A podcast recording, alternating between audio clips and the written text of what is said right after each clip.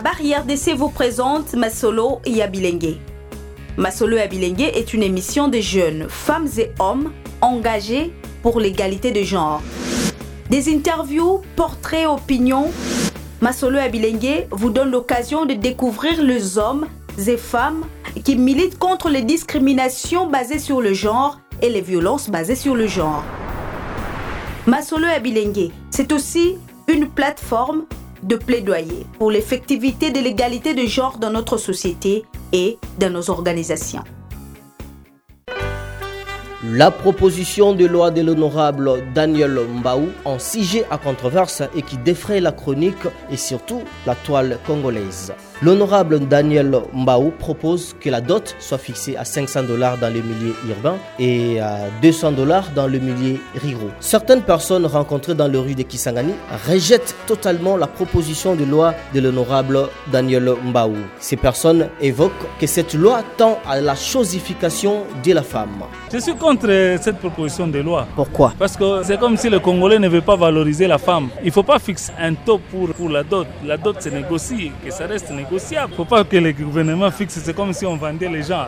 Ben, euh, face à cette proposition de loi, déjà, moi, je, trouve que ça ne tient déjà pas debout. Pourquoi? Parce que partons du code civil euh, ou du code de la famille, déjà là-bas, on n'a pas fixé le montant pour la dot. Mais néanmoins, cela est reconnu à la coutume de fixer comme elle veut. C'est vrai que la coutume n'est pas au-dessus de la loi et la loi n'est pas non plus au-dessus de la coutume. Les deux sont de source de droit. Donc, c'est pas ce qui a pris euh, à cet honorable qui va fixer comme ça, du coup, euh, le montant de la dot? C'est pas à lui, franchement, c'est pas à lui de, faire ça. Mais en tout cas, mon souhait serait à ce que cette loi ne passe pas. Bidon, bidon, je sais pas d'où vient cette idée-là. Pour moi, je comprends qu'il veut se faire entendre, il veut se faire remarquer, puisque déjà, il était là depuis trois ans à peine mais on n'a jamais entendu parler de cet honorable. Et voilà, il va chercher un truc qui fera en sorte qu'on attende parler de lui. Et du coup, on connaît un certain honorable Mbao, c'est pas moi. Moi, je pense que cette loi, elle est tout simplement inopportune. Parce qu'il y a déjà le code de la famille qui réglemente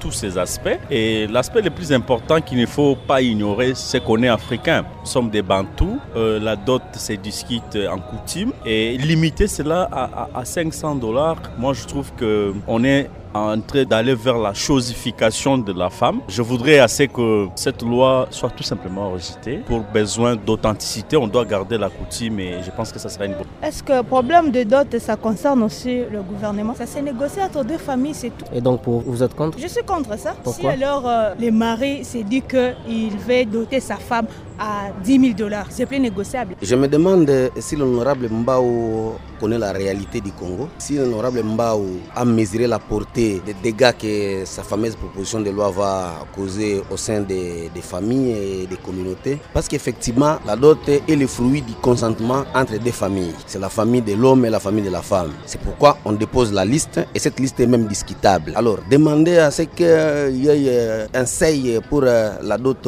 en milieu urbain et en milieu rural, je pense que c'est trop poussé. Nous n'avons pas besoin d'une loi supplémentaire par rapport à, ce qui concerne la dot, parce que nous avons aussi le code de famille qui a tout réglé dans ce sens. Je me demande pourquoi il s'agit, peut-être qu'elle a été victime d'une liste salée qu'on lui aurait présentée ou qu'on aurait présentée à l'un des membres de sa famille et qui se sent un peu lésé. Moi, je trouve que cette loi est non seulement inopportune, mais c'est une loi qui va créer des, des, des fissures inutilement au sein des communautés. Alors, pour répondre à notre question de séjour, nous rencontrons le professeur Marie-Bernard Dédia, professeur à l'université de Kisangani, mais aussi expert en droit coutumier congolais. Professeur, d'entre deux G, est-ce qu'on peut savoir que dit le droit coutumier congolais en matière de fixation de la dot?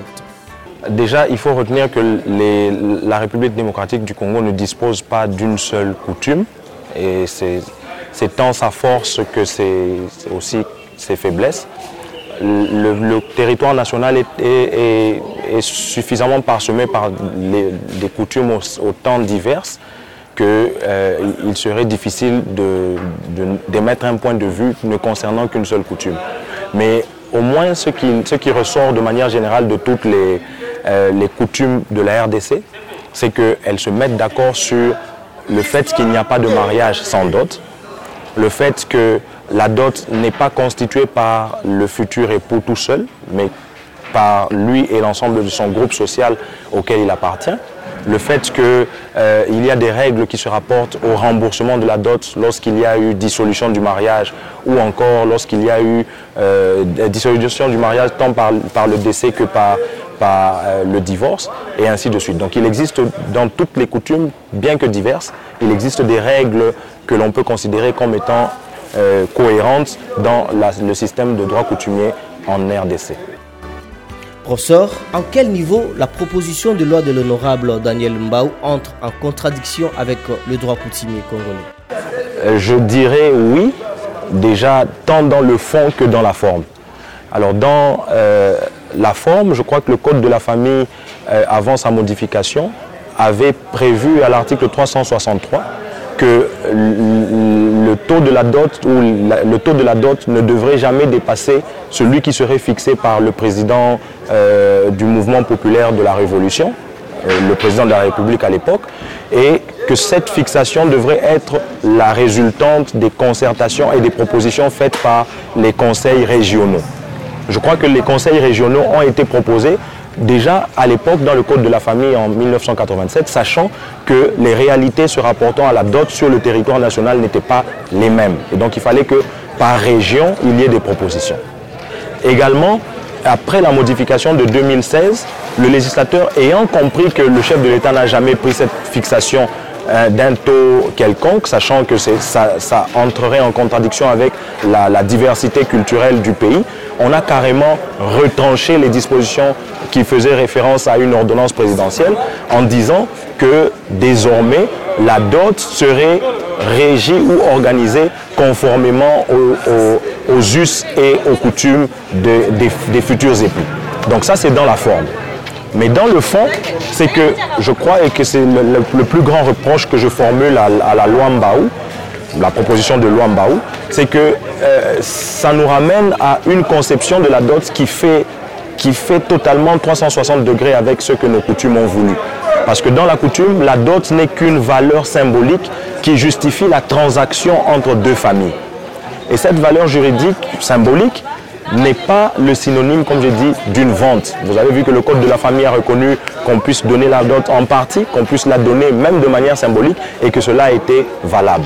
Alors en fixant un taux, j'estime que le, montant qui serait fixé serait la, résultante serait que carrément on chosifie la femme. Parce qu'on va donner un montant qu'il faudra respecter désormais. Et dans la mentalité, ça, ça casse pratiquement avec toutes les valeurs de nos traditions. Professeur, personnellement, qu'est-ce que vous proposez en remplacement de la loi de l'honorable euh, Daniel Mbaou Déjà, je crois que l'effort qui a été fourni lors de la révision du Code de la famille a été salutaire parce qu'on n'a pas on n'a plus exigé qu'il y ait une ordonnance du chef de l'État qui puisse venir fixer le, le, taux de la dot sur l'étendue du territoire national. Et donc je crois que c'est cette évolution qui, est, qui, qui, devrait être encouragée. Donc en principe, je suggère qu'on puisse laisser les coutumes des futurs époux organiser la dot plutôt que de donner un montant qu'on va imposer à l'ensemble de la République démocratique du Congo.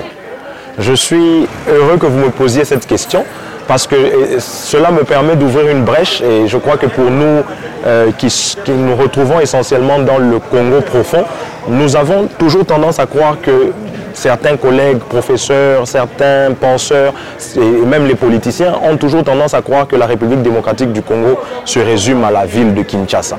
Parce que les réalités qui se vivent à Kinshasa ne sont pas forcément vécues avec la même intensité en province. Je sais qu'ici en province, et ça a été décrié aussi, que le taux de la dot parfois est exorbitant, mais très souvent vous voyez qu'il reste, il reste euh, accommodé aux, différentes valeurs traditionnelles. On nous exige toujours euh, ce que nos ancêtres faisaient. Si c'était des pêcheurs, on nous demande euh, la pirogue. Si c'était des pêcheurs, on demande les filets. Si c'était des chasseurs, on demande le chien ou l'arme à feu. Donc les valeurs traditionnelles sont toujours reprises dans la dot telle qu'exigée. Alors je crois qu'il fallait peut-être au lieu carrément de prendre une fixation, si c'est l'absurde, au lieu d'aller avec un taux à l'échelle nationale, on n'a qu'à remettre comme compétence aux, régions, aux provinces, de pouvoir décider selon les réalités du milieu de ce que devrait être le seuil à ne pas dépasser. Merci beaucoup.